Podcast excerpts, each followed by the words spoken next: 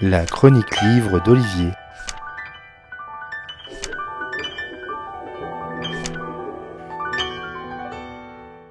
On imagine toujours que la ville euh, est le terreau de tous les vices et que la campagne du coup est inversement vertueuse sur ce point.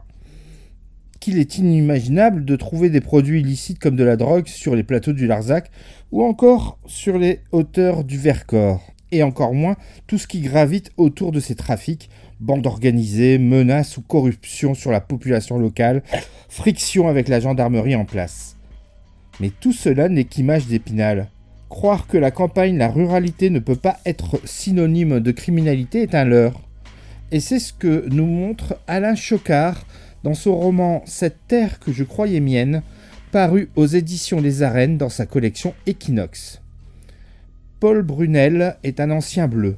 Il a quitté l'uniforme de gendarmerie pour raison de santé, après un long coma, et revient sur ses terres familiales du Vercors. Mais le milieu qu'il a connu a bien changé. Les amis agriculteurs ont bien du mal à garder la tête hors de l'eau et doivent composer avec une nouvelle faune et de nouvelles cultures pas très légales. La découverte macabre d'Alexandre un jeune ouvrier agricole tué avec le corps torturé, lacéré et attaché au barbelé en plein champ met en lumière toutes les rivalités entre gangs de l'Est et mafia locale. Cela réveille aussi l'enquêteur qui sommeillait en Paul et qui va chercher les auteurs de ce meurtre et remuer les locaux, leurs habitudes et leurs représentations.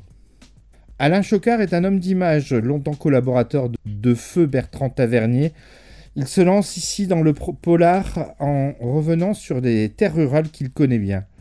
Il ne fait pas dans la dentelle, mais pas non plus dans le sanguinolent à outrance, hein, sans être gore.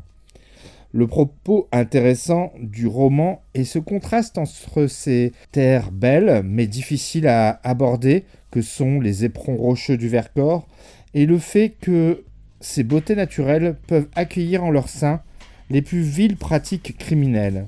Autant ces aspects durs, voire inhumains, sont plutôt réussis, autant la structuration du récit ne m'a pas véritablement réjoui. Les chapitres courts sont associés à un ou plusieurs personnages et ces focalisations peuvent faire perdre un peu le fil de l'histoire et dérouter le lecteur que je suis.